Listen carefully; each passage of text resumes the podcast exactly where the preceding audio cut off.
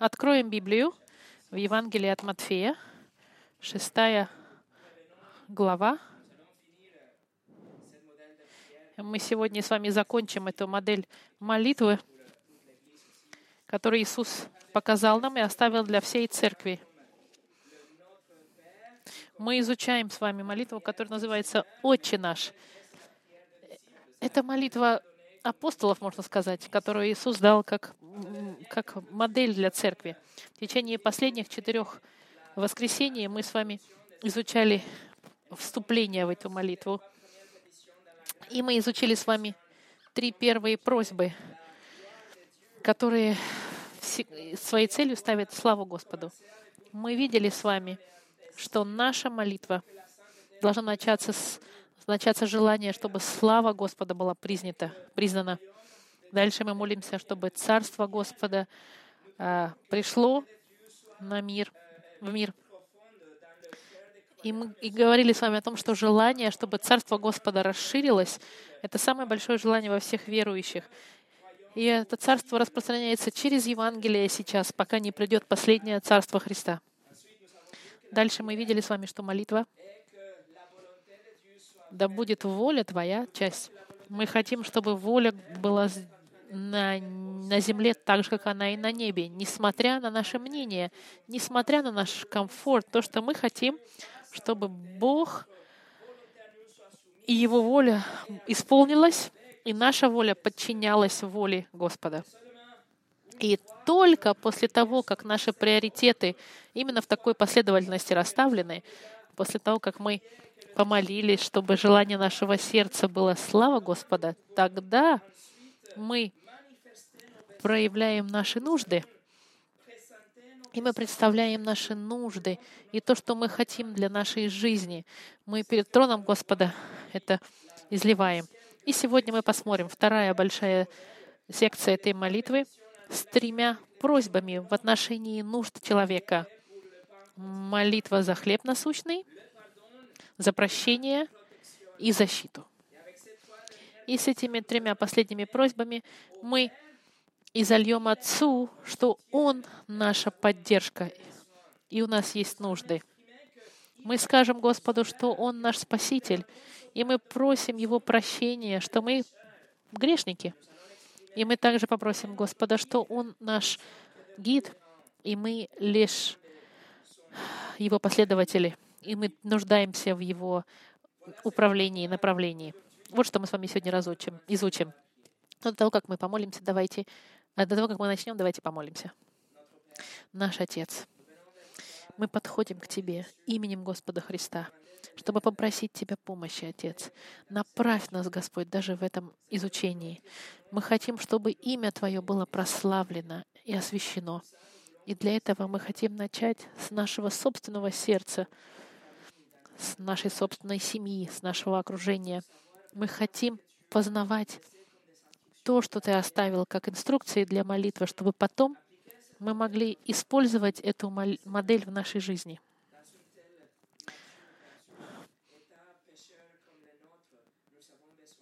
В таком состоянии, в котором мы находимся, как грешники, мы нуждаемся в Тебе, Господь, в том, чтобы Ты помог нам понять эти вещи.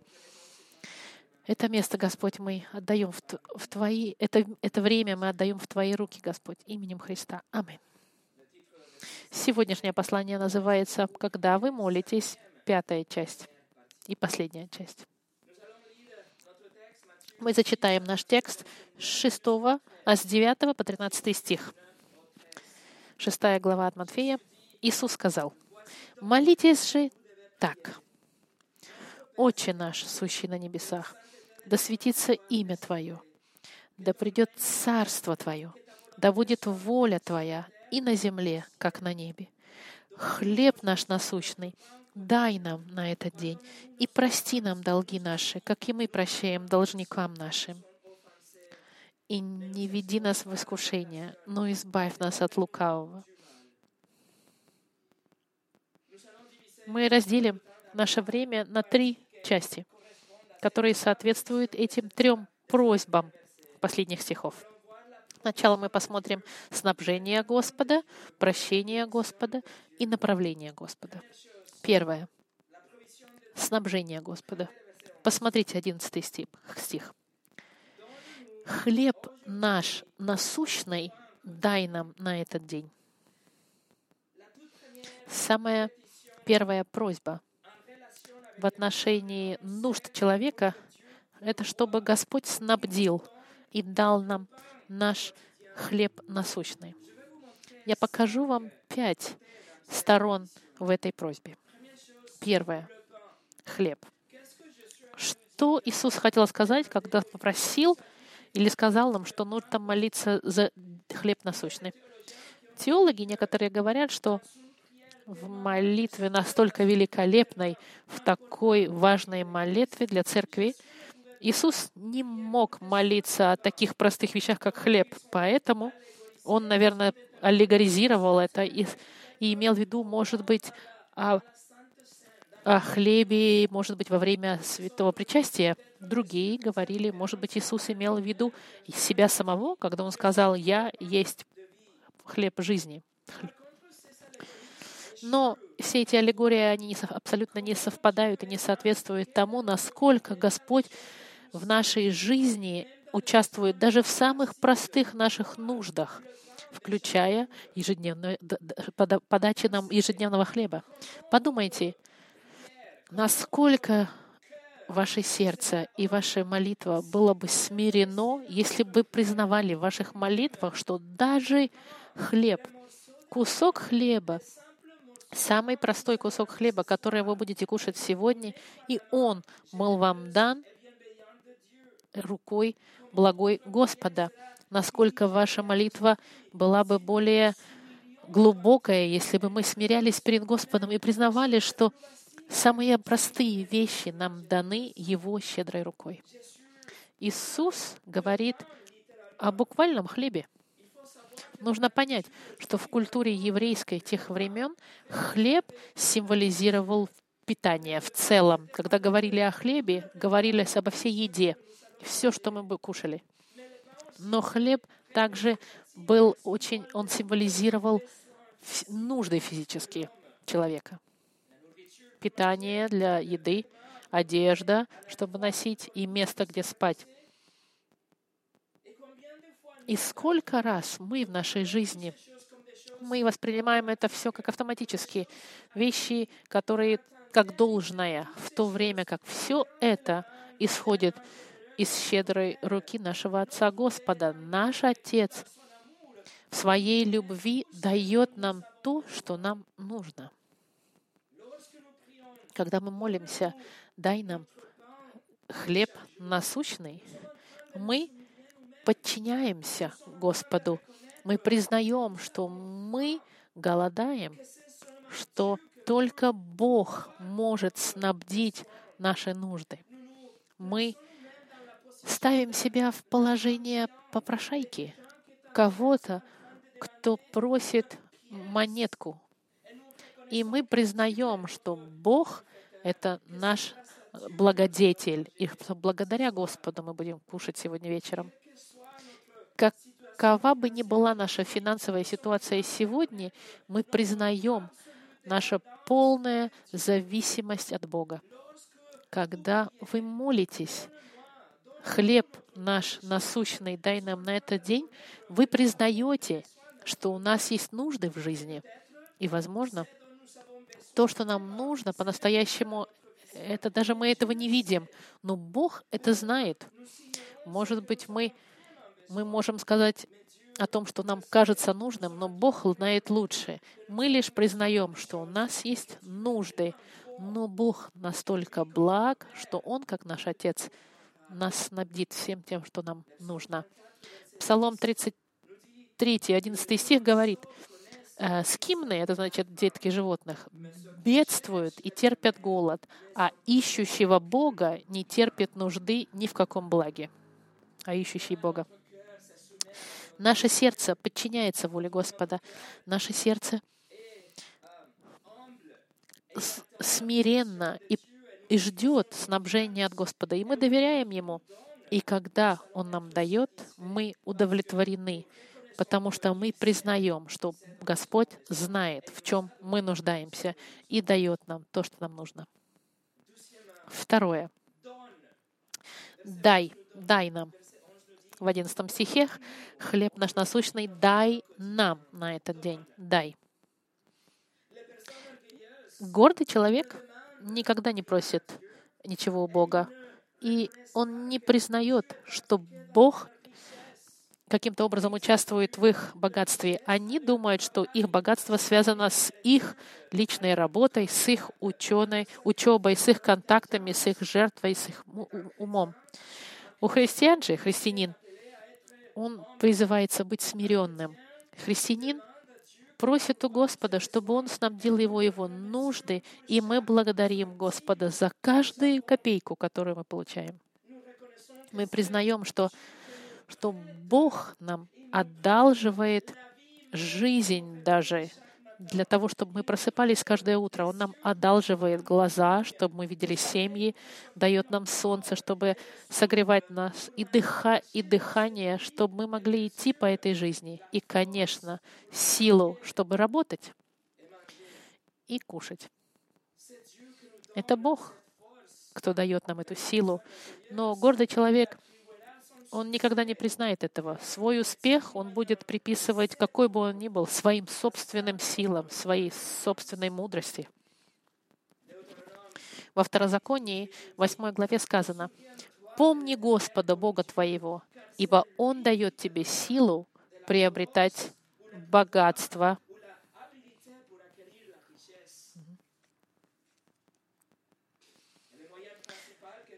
И основным способом Господь использует для нашего снабжения, это нашу работу. Но даже и в этом, даже работа, Он нам дает силу для того, чтобы исполнять работу, и умение, и силу для того, чтобы работать. Он нам дает ресурсы, чтобы работать, Он нам дает возможности, чтобы работать. И когда работа невозможна, Господь снабжает через щедрость братьев и сестер, которые в состоянии работать.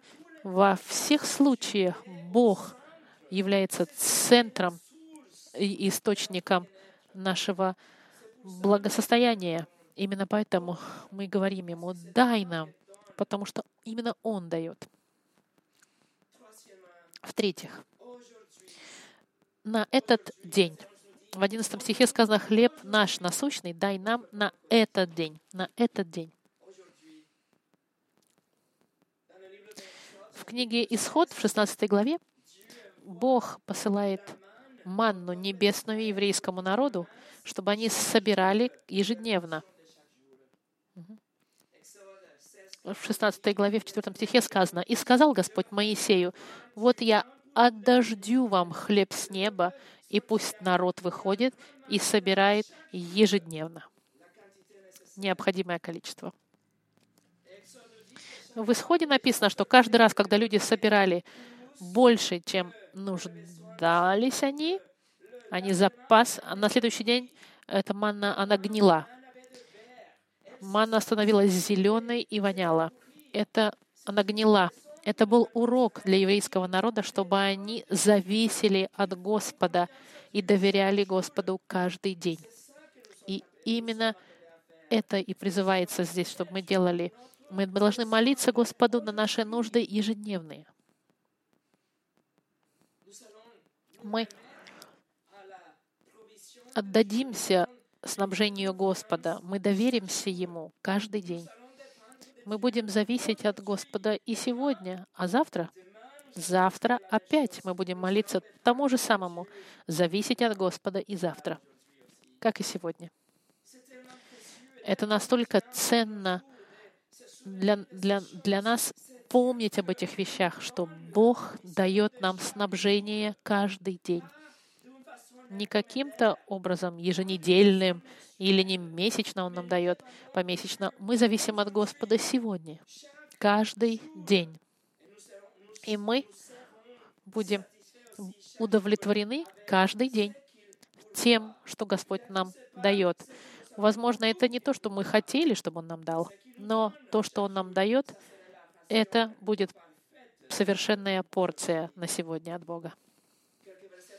Дальше, несколько стихов ниже, Иисус учит в отношении снабжения ежедневного от Бога, и Он говорит, что таким же образом, как Бог дает птицам и, цветам цвести, таким же образом Он нам даст то, в чем мы нуждаемся ежедневно. 6 глава, 33-34 стих сказано, Иисус говорит, «Ищите же прежде Царство Божьего и правды Его». Говоря, и, вс- и все, и это все, говоря о питании о снабжении, приложится вам. Итак, не заботьтесь о завтрашнем дне, ибо завтрашний день сам будет заботиться о своем. Довольно для каждого дня своей заботы. К тому же, единственная причина, почему мы просим снабжения от Господа, это потому что Господь уже сказал, что Он нас снабдит.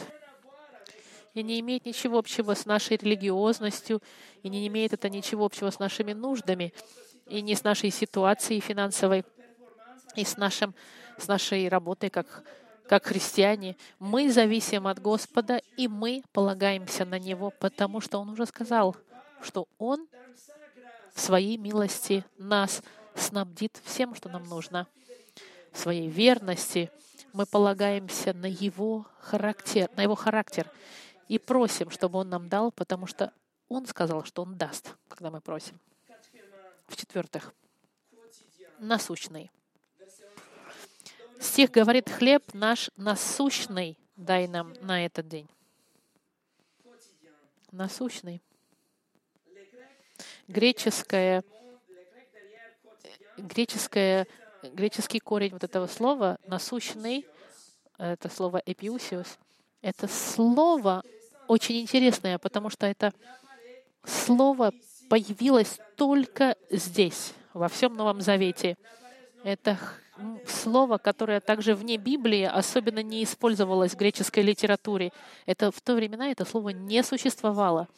Отцы церкви, как, как э, Иоанн Златоуст, Ориген, они согласились, что это слово было придумано специально Матфеем и Лукой под воздействием Духа Святого, чтобы для этой молитвы. Это слово насущный имеет в виду нечто ежедневное в течение, как один день в течение времени. Нет, он не, это не имеет в виду. Он имеет в виду это нужды в течение дня. Это слово может быть переведено как то, что нужно абсолютно для существования в этот день. Или порция, необходимая для жизни. Другими словами, этот, этот, этот стих можно было бы перевести по-другому. «Хлеб наш необходимый дай нам на этот день, необходимый для жизни». Иисус сейчас говорит, что э, что-то, что евреям тех времен было очень знакомо, потому что публика, которая была вокруг него, они молились в те времена нечто подобное, и они говорили, «Наш Господь, Отец, наш Господь Бог, в Твоей благости и в Твоей верности дай каждому ему то, что ему будет достаточно для существования в этот день». Видите? Это слово «насущный» это имело в виду нечто необходимое, базовое для жизни, необходимое. И интересно, что в греческом переводе Старого Завета используется слово, которое переведено на, на иврит ценное сокровище, можно сказать так. Владение ценное. Видите, когда Господь Иисус нас учил этой модели молитвы, Он нам сказал, что нужно молиться на снабжение, которое необходимое для жизни. Она настолько необходимая, что мы его сравниваем с сокровищем. Мы говорим, дай нам то, что нам по-настоящему нужно. Это ценное владение, без которого я не смогу жить. Видите, что когда мы молимся «дай нам хлеб насущный», мы молимся о том, что нам по-настоящему нужно. Мы не молимся за то, что мы бы хотели или наши какие-то капризы. Абсолютно нет. Это молитва о том, что нам нужно для жизни. Как сказано в притчах, сказано подобное примерно. Они сказано «суету и ложь удали от меня, нищеты и богатства не давай мне, питай меня насущным хлебом, дабы, насытившись, я не отрекся от тебя и не сказал, кто Господь, и чтобы не обеднев, не обеднев, не стал красть и употреблять имя Бога моего в суе. Мы молимся то, что нам нужно по-настоящему. Нет здесь никакого эгоизма в этой молитве. Любая зависть, любое желание собирать вещи, которые мы пытаемся покупать, покупать, чтобы иметь побольше, ничего этого не включено в этой молитве. Мы молимся только за то, что по-настоящему нам нужно. И знаете что? Господь знает, Он знает, что же нам нужно по-настоящему в нашей жизни. И пятое. Наш. В одиннадцатом стихе сказано «Хлеб наш насущный дай нам на этот день». Обратите внимание, что это во множественном числе «нам», «дай нам наш». Это показывает нам полное отсутствие эгоизма в молитве. Вы молитесь, конечно, за вас, но вы молитесь также и за других.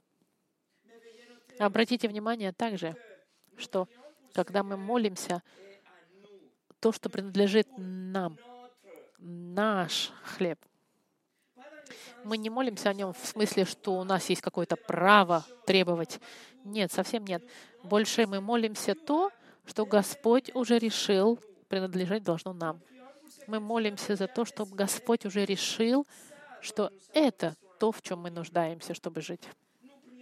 Мы молимся только за эту порцию, то, что Бог решил нам дать. Мы молимся за этот хлеб, за это снабжение только. Мы не молимся, чтобы то, что было, чтобы Он нам дал то, что у соседа, или мы не молимся о том, что мы думаем, что нам нужно что-то. Мы хотим только то, что Бог милостиво решил должно быть моим для моего существования. Послушайте, что Спurgeon сказал в отношении молитвы. Мы молимся о снабжении для нас и для других.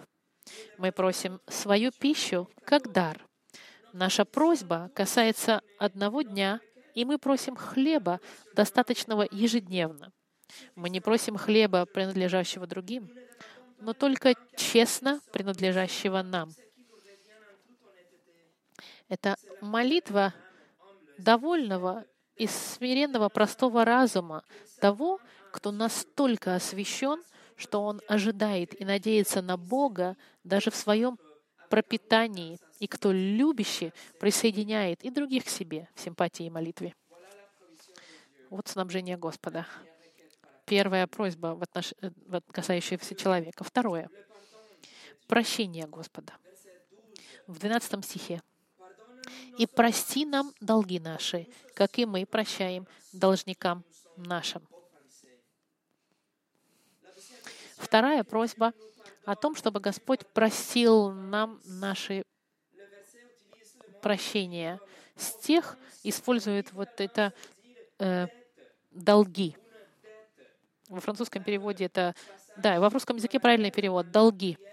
В молитве параллельной, которую мы находим в Евангелии от Луки, Лука использует слово «амартия», которое олицетворяет грех, но Матфей использует слово долг, финансовый долг. И каждый раз, 25 из 30 раз, когда это слово «долг» использовано в Новом Завете, мы говорим о моральном обязательстве, о духовном долге, а не чем-то, что должно оплачено перед Богом быть.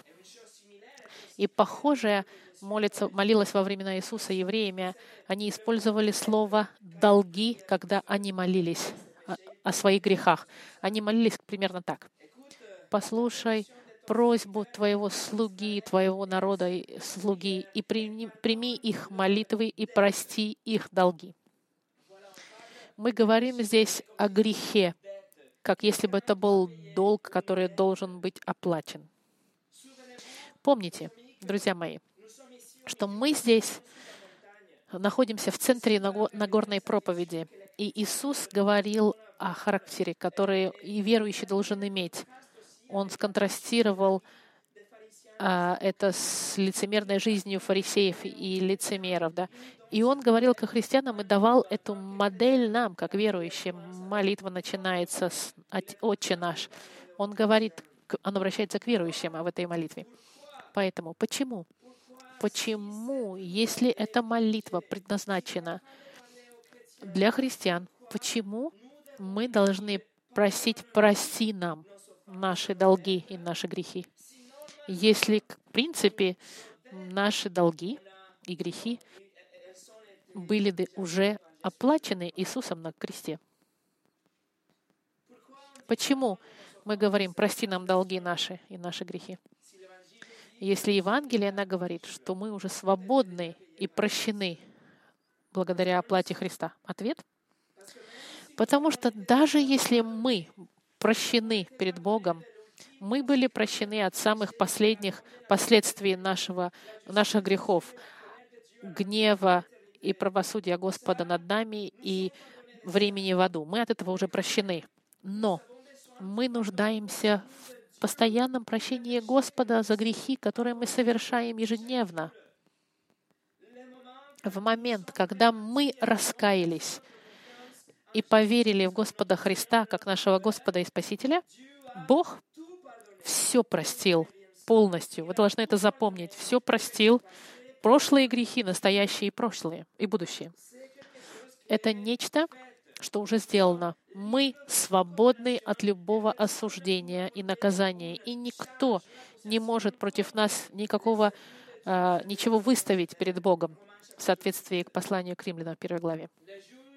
Судья Вселенной нас уже простил и Он уже отмыл ваше имя и, и осветил его, потому что вы теперь во Христе.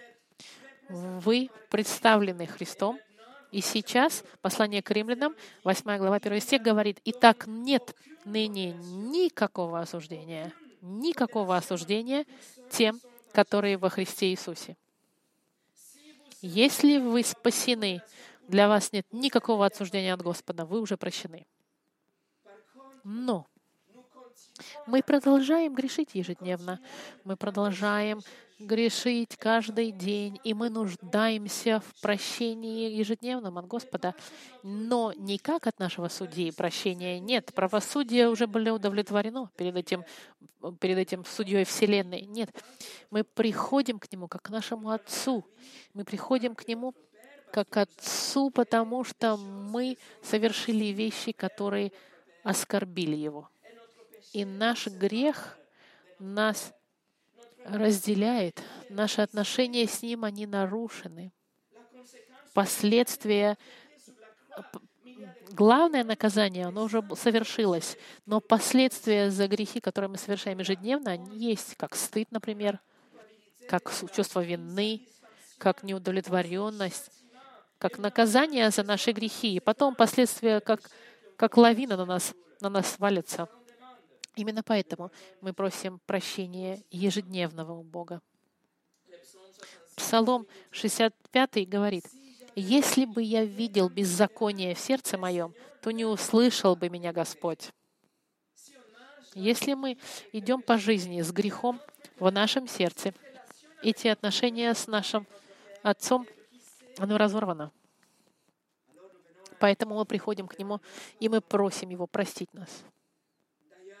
Тому же, в предыдущих стихах, которые мы с вами изучили, он, он говорится, что мы должны приходить к Господу, чтобы Он снабдил наши нужды. Это модель молитвы, которой мы попытаемся молиться в нашей жизни. Поэтому ежедневно мы также признаем наши грехи, и исповедуем наши грехи Господу, и раскаиваемся в наших грехах, и просим Господа, простите нас. Но будьте внимательны, будьте бдительны. Это не то, чтобы мы просим прощения каждый день, чтобы быть спасенными. Нет. И каждый раз быть спасенными, и каждый день быть спасенными, и нужно быть спасенными. Нет, это абсолютно не так. Спасение вы уже получили. Это установлено и никогда не изменится. Это неизменная истина. Мы просим прощения просто чтобы быть очищенными от грязи ежедневной, можно так сказать. Как если бы это помыть руки или принять душ. Это очиститься от всех этих вещей, которые мы совершили в течение дня. Или которые мы только что сделали. Не нужно ждать конца дня, чтобы исповедать свои грехи. Друзья мои, смиренно мы приходим к Господу, и мы исповедуем наш грех и просим прощения у Господа. Но если вы скажете сегодня, ну я, я не грешу каждый день, или давно я уже не грешил, я ничего не должен тогда просить сегодня, у меня все хорошо, тогда очень это грустно, но вы так и не поняли тогда святости Господа и требования Господа, совершенства морального — даже в мыслях или в действиях или в словах, в этом требуется такое совершенство от вас. Апостол Иоанн, он написал верующим и сказал, есть в первом послании от Иоанна, в первой главе, восьмой стих, «Если говорим, он написал верующим христианам, если говорим мы, что не имеем греха, обманываем самих себя, и нет истины в нас.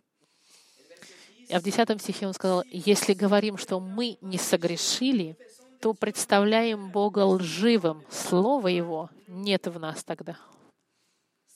Если мы не признаем, что мы согрешили сегодня, значит, мы формируем образ Бога, который нам бы подходил. Мы сейчас придумываем и практикуем идолопоклонничество. Мы создаем Бога в своем голове, который такой, как мы. Но дайте мне вам помочь. Давайте посмотрим. Любили ли вы Бога совершенной любовью за последние 24 часа, за последние 12 часов или за последние 2 часа? Любили ли вы Бога всем сердцем или за последние две минуты. Был ли он вашим приоритетом и желанием вашего сердца, и, и целью вашей жизни, и страстью вашего сердца в течение последних 24 часов? Или 4 часов, или 4 минут последних? Поэтому, таким образом, вы уже не сохранили 10 заповедей. Самая первая заповедь вы нарушили, и вам уже нужда, вы уже нуждаетесь в прощении Господа каждый день и каждую минуту. Спurgeon сказал, «Дорогие друзья, посмотрите на свое собственное сердце. Я не буду с вами спорить ни о чем. Снимите повязку со своих слепых глаз. Вы набиты грехом так же, как и яйцо наполнено белком.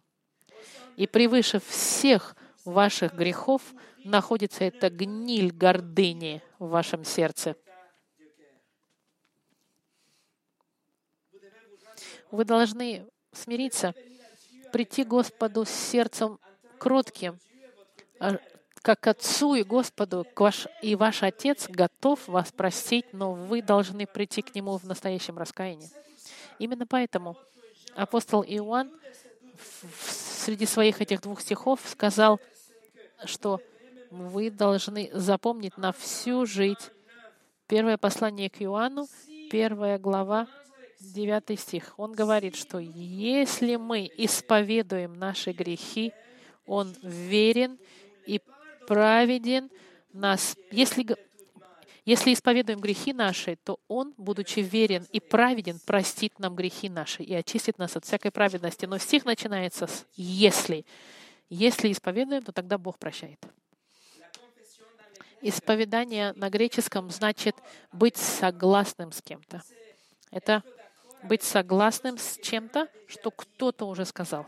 Когда мы исповедуем, мы согласны с Богом, с тем, что Он уже сказал в отношении нашего греха, нашего греха злого или нашего, нашего греха, который заслуживает нашего осуждения. И поэтому мы согласны с Ним, И мы, хотим, и мы хотим оставить эти грехи и оставить их позади себя, потому что именно этого, это Он сказал в отношении нашего греха. И мы согласны с этим.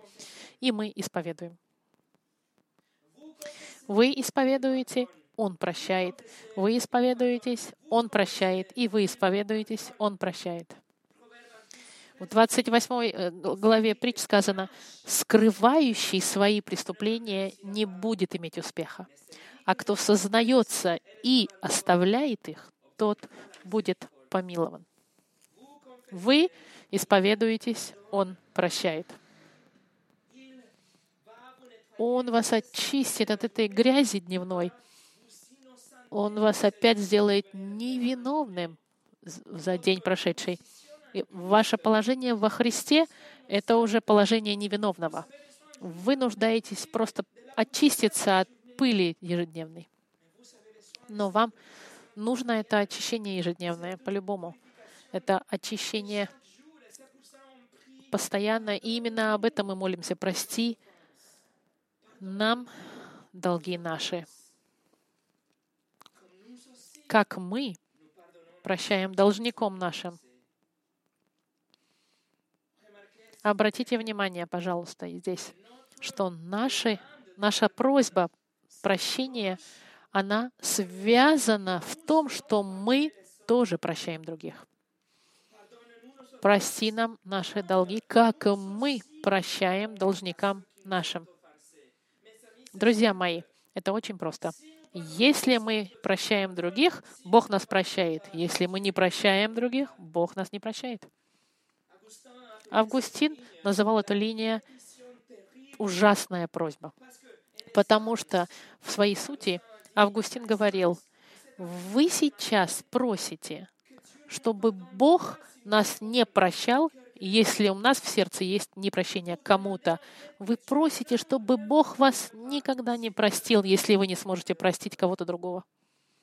Видите, прощение — это тема этого стиха до 15 стиха. Прощение фигурирует шесть раз э, в восьми стихах, потому что прощение — это, это праведный характер христианина. Прощение э, — это нечто, что мы повторяем, потому что именно так Христ, Христос был таким, Он нас прощал. Греческий перевод «прости» буквально значит «отправь подальше от меня», от, отправь куда-нибудь далеко-далеко, чтобы избавиться от чего-то. Избавь нас. Избавь меня от этого, я это отпускаю. Я отказываюсь, отпускаю и отправляю это далеко от меня. Именно это прощение библейское. Именно здесь Господь, именно так Господь с вами поступил во Христе. Видите, прощение — это гораздо больше, чем простое слово. Прощение — это решение — осознанное решение отпустить и отправить и оставить какую-то ситуацию, которая провоцирует вражду с кем-то. И впоследствии мы ищем воссоединение любой ценой. Нечто, что было между мной и человеком, я оставляю ее, отпускаю, и между мной и человеком нет ничего. Я ищу восстановление любой ценой.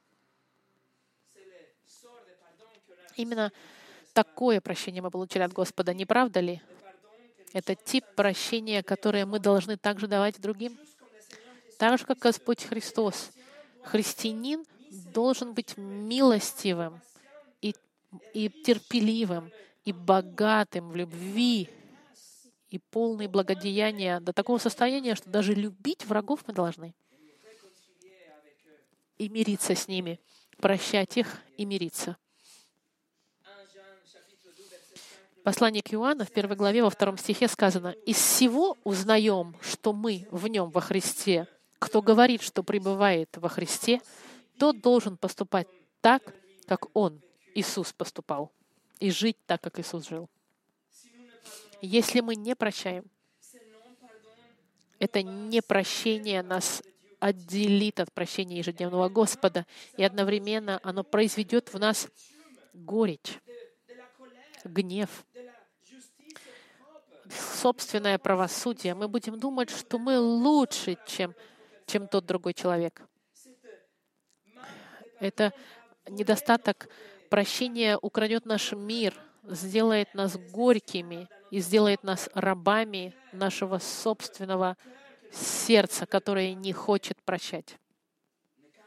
Но когда мы признаем, что мы поняли прощение Бога, бесконечное прощение Бога, которое нам дает во Христе, тогда как, как простые смертные, как вы и я, как мы даже позволяем себе удерживать прощение от других. Как мы можем решить, что Бог меня простил, я, а я не буду, а я не буду прощать другого человека? Тот же самое прощение, которое мы получили от Бога в момент нашего спасения, именно такое же прощение мы должны давать другому человеку. И каждый раз, когда он грешит против нас. И до конца нашей жизни так. И в конце концов, не прощение, если мы кого-то не прощаем, мы сейчас приглашаем наказание Бога в нашу жизнь, потому что Бог указывает и приказывает, чтобы мы прощаем, прощали. Поэтому если мы не прощаем, мы во грехе. И Бог, как наш Отец, Он нас будет наказывать, как хороший Отец. Поэтому мы просим Господа, чтобы Он нас простил полностью — и в этом же состоянии мы простим и других. Это значит полностью. Это значит, что я абсолютно никогда не буду говорить об этом, потому что я уже оставил эту ситуацию и простил навсегда. Человек перед моими глазами полностью прощен, и мы даже никогда не вспомним об этом инциденте, потому что именно так поступает с нами Бог. Генерал Оглторф был британский генерал 1600-х годов, и у него была репутация очень жесткого человека. И однажды он, когда встретился с евангелистом, с Джоном Уэсли, и генерал сказал, «Я не прощаю никогда». И Уэсли ему ответил, «Тогда, господь, товарищ, я надеюсь, что вы и не грешите никогда». Третье направление Господа, Его лидерство в 13 стихе. «И не введи нас в искушение, но избавь нас от лукавого». Смысл этой последней просьбы в этой молитве — это выражение сердца верующего, который предпочитает и бы хотел не попадать в соблазн. Эта просьба не, под, не говорит о том, что Бог, что Бог соблазняет. Абсолютно нет. Мы должны четко понимать в, нашей, в наших мыслях, что Бог никого не соблазняет. В Иакове сказано, в искушении никто не говори, Бог меня искушает, потому что Бог не искушает, не искушается злом и сам не искушает никого. Бог никогда не приведет нас в место греха, никогда не приведет нас в соблазн, чтобы нас уничтожить. Что Бог сделает? Он нас протестирует, проверит нашу веру. Он нам дает пройти через испытания, которые нас заставляют расти. Он проверяет нас для нашего же собственного блага. В тех же стихах Яков говорит, что мы должны даже радоваться, когда мы проходим через испытания, потому что именно через испытания наша вера растет.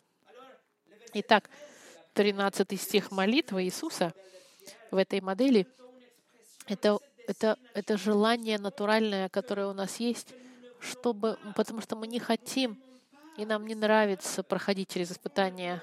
Мы не хотим проходить через эти испытания, потому что мы знаем, что что у нас будет потенциал согрешить. Мы знаем, что испытание — это средство для нашего духовного роста, но мы не хотим находиться вместе или даже не хотим иметь возможности, чтобы у нас грех какой-то совершить. Мы молимся, Отец, не дай нам впасть в искушение, Не дай нам от, от, отдали это искушение от нас или отдали нас от этого испытания. Почему? Потому что христианин ненавидит грех. Наше желание быть избавленным от соблазна это не имеется в виду, что мы хотим сражаться с соблазном. Нет, мы хотим удаляться от соблазна. Мы понимаем, что жизнь — это как минное поле духовное. И поэтому молимся, Господь, не дай нам, не веди нас в искушение. И отдали нас, отдали нас от этих испытаний.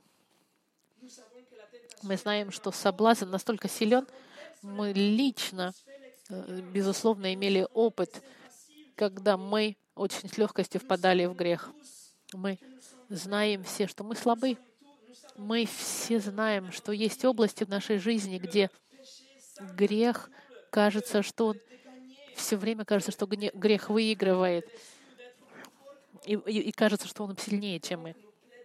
И поэтому мы молимся Господу и говорим, Господь, Отец, пожалуйста, дай нам эту мудрость, направь нас, направь мои стихи, защити мои глаза, закрой мои уши, сохрани мое сердце, удержи мои уста или мои мысли, закрой двери, потому что я не хочу опять впадать в соблазн. Защити меня. Сделай все необходимое. Другими словами, мы молимся, Отец, не, не, не переводи нас через искушение, через испытания, в котором бы я не был в состоянии сопротивляться соблазну.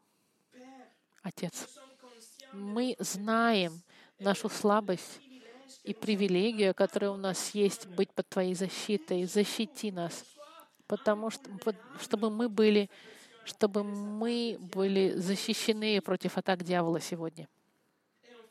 И когда мы молимся этим вещам, друзья мои, мы призываем то, что Бог уже сказал. Бог сказал, что Он нас защитит. В послании к Коринфянам Он сказал, «Посему, кто думает, что он стоит, берегись, чтобы не упасть. Вас постигло искушение не иное, как человеческое, и верен Бог, который не попустит вам быть искушаемыми сверх сил, но при искушении даст и облегчение, так, чтобы вы могли перенести.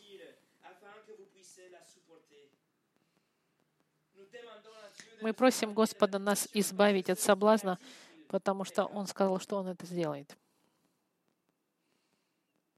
Друзья мои, скажите «да» Слову Господа, чтобы вам было легче сказать «нет», когда придет соблазн. Подчинитесь Господу, сопротивляйтесь дьяволу, и он убежит от вас. Покоритесь Богу, противостаньте дьяволу, и убежит от вас, сказано в Якове. А в Псалме 118 сказано, «В сердце моем сокрыл я Слово Твое, чтобы не грешить пред Тобою». Друзья мои, скройте сердце Господа вашим, скройте Слово Господа в вашем сердце, чтобы не грешить. Это, эти просьбы нас делают более смиренными и кроткими и напоминают нам о том, что мы не сильные, и запоминает нам, что мы зависим от силы, от духовной силы Бога, что только через силу Господа мы можем отдалиться от соблазна и бороться против греха. Эта молитва показывает нашу зависимость от Бога, и мы просим смиренно, чтобы Он избавил нас от этого зла, которое живет в нас и которое вокруг нас, а также от лукавого. Значит, что значит сатана и дьявола? И в заключении, в зависимости от э, перевода Библии, который вы читаете, в конце 13 стиха может быть, что у вас есть Э, несколько линий, которые я никогда не зачитываю, но которые написаны в некоторых переводах. Возможно, в вашем переводе в 13 стихе заканчивается нечто подобным. «Ибо Твое есть царство, и сила, и слава во веки. Аминь». Вы должны знать, что в манускриптах самых э, главных и в оригинальных текстах самых достоверных, этого, этой строки нет. Этот эта строка не была вдохновлена Господом. Это не было продиктовано Духом Святым, чтобы оно было записано в тексте. Это, скорее всего, добавленный стих, который стал традицией, и, и те, которые переписывали Библию, они решили добавить, чтобы вы могли цитировать это. Особенно если вы бывший католик или бывший православный, вы наверняка автоматически цитируете этот стих. Но знаете, это не было дано Господом Матфею. Но эта линия, она выражает библейскую вериту. Они не противоречат доктрине библейской. Она больше, скорее всего, замечательным образом описывает величие Господа. И именно это, друзья мои, в чем заключается молитва? В величии и в славе Господа. В первой секции этой молитвы мы с вами видели три просьбы в отношении Бога и Его характере. Мы сфокусировались на Его характеристиках и воздали Ему славу. Во второй части этой молитвы мы имеем просьбы в отношении нужд человека, и мы исповедуем, что Он, Бог, может нас защитить, нас снабдить и направить. И мы Его за это прославляем в молитве. И это является целью молитвы. Слава Господу. Поэтому, друзья мои, когда вы молитесь, уберите себя из центра. Вы не центр молитвы. Дайте Господу занять его достойное место в центре и сохраните в ваших мыслях эту модель молитвы, исследуйте поступня, поступам Иисуса, чтобы прославить Господа в вашей молитве. И в конце, когда мы все, весь характер Господа перечислили в нашей молитве, наша молитва, она будет будет таким образом на нас влиять, что целью нашего сердца станет прославить Господа. И это главная, основная цель молитвы. И это наше заключение. Наше заключение — это слава Господа. Это как вишня на, на, на торте. Это как искра, которая зажигает костер. Это то, что начинает главную цепочную реакцию. Слава Господа. Именно поэтому этот стих добавлен в конце 13 стиха. Это неплохая линия, это неплохой стих, и мы можем, и мы можем следовать за этой строкой. И в этой строке, если вы обратили внимание, она соответствует молитве Давида, которую мы только что с вами зачитали в пара, Паралипоменонии. Господь молился, «Твое, Господи, величие, и могущество, и слава, и победа, и великолепие, и все, что на небе и на земле, Твое, Господи, Царство, и Ты превыше всего, как владычествующий. С этим мы скажем Аминь.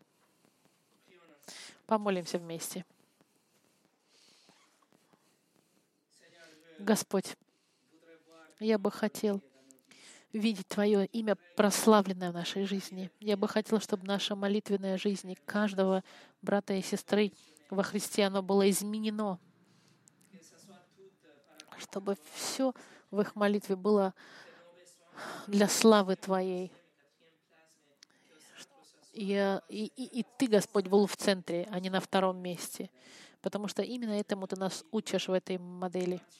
Я молю, Господь, за зрелость каждого брата и сестра во Христе, чтобы мы могли расти вместе, и чтобы молитва и чтение были бы центром нашей жизни ежедневной. Господи, дай нам силу и желание, и жажду, и голод, чтобы читать и молиться, и молиться таким образом, чтобы мы могли прославлять Твое имя.